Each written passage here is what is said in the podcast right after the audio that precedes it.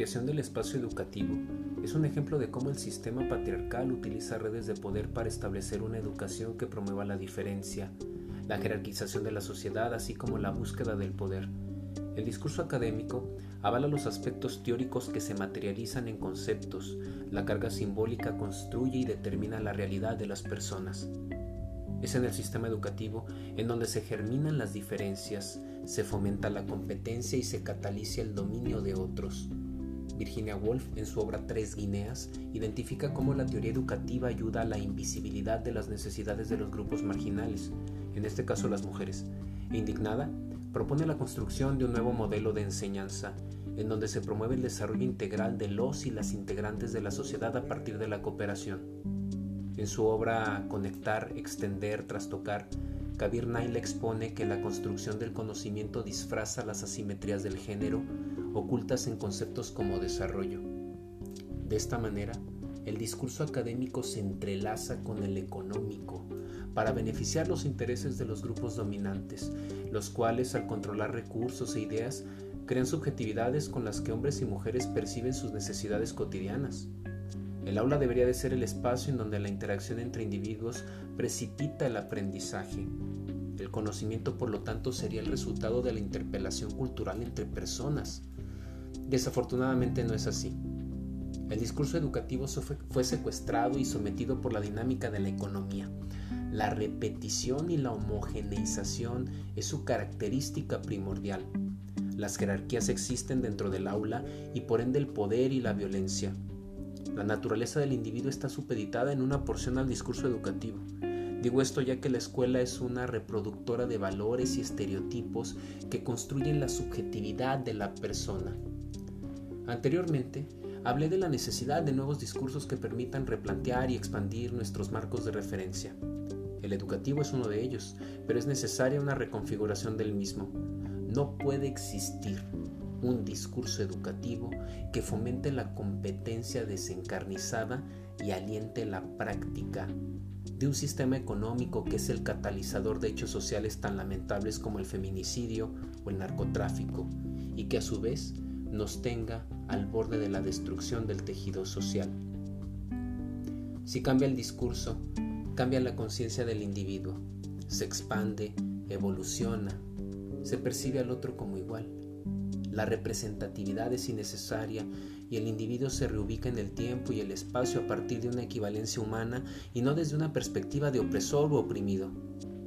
Solo de esta manera las mujeres dejarán de ser asesinadas y convertidas en un número para engrosar la estadística institucional. Debemos de partir de la utopía para mover la voluntad y generar un cambio profundo. Recordemos que estamos condicionados por muchos aspectos, mas no determinados, y mientras esto último sea así, todo cambio es posible.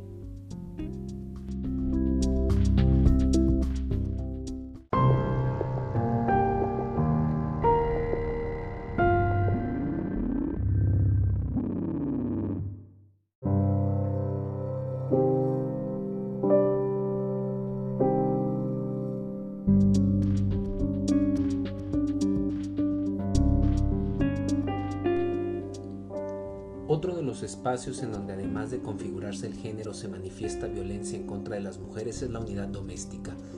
Ana María Tepichín dice al respecto, la unidad doméstica funciona con base en jerarquías por género, edad y parentesco.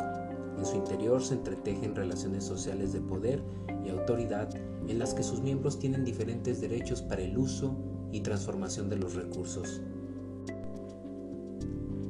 Es en la unidad doméstica donde se hacen evidentes la inequidad, el maltrato y la violencia. El hombre funge como el distribuidor de los ingresos. Las mujeres trabajan dentro y fuera de la unidad doméstica. La inexistencia de reciprocidad hacia las actividades que llevan a cabo las mujeres denota una necesidad urgente de modificar los métodos para medir la pobreza, así como la creación de categorías que permitan hacer visibles las interacciones al interior de la unidad doméstica en donde las mujeres son perjudicadas. La construcción de la familia a partir del discurso económico y religioso marca la pauta de relación entre los integrantes que la conforman. La equivalencia humana se extingue dentro de la unidad doméstica y es sustituida por la productividad. Aquellos individuos que son más productivos y que en la mayoría de los casos gozan del privilegio histórico de su género, tienen la probabilidad de que en la repartición de la utilidad sean los más beneficiados. Hablar de altruismo dentro de una estructura permeada por la teoría de maximización de la utilidad implica reflexionar respecto a si es posible que se desarrolle al interior de la misma un sentimiento empático equitativo entre todos los integrantes. Me refiero a que la teoría de la maximización de la utilidad en la unidad doméstica analiza la relación de la utilidad de cada integrante en función a los beneficios obtenidos por dichos integrantes. A lo que voy es que los integrantes que adquieren los beneficios adquieren el poder de la representatividad, pero no solo económica, sino también moral. Al existir la representatividad existe la jerarquización, el autoritarismo se asoma, y la construcción de la subjetividad individual queda supeditada al integrante más poderoso de la unidad doméstica. Es fundamental la identificación de estas dinámicas para poder construir soluciones eficientes que a su vez permitan la modificación de las relaciones de poder. Ahí iniciará la transformación cultural, cambiaría la división sexual del trabajo y se atacaría la pobreza. Los roles de género serían fuertemente cuestionados y el sistema económico que rige nuestra vida sufría serias modificaciones.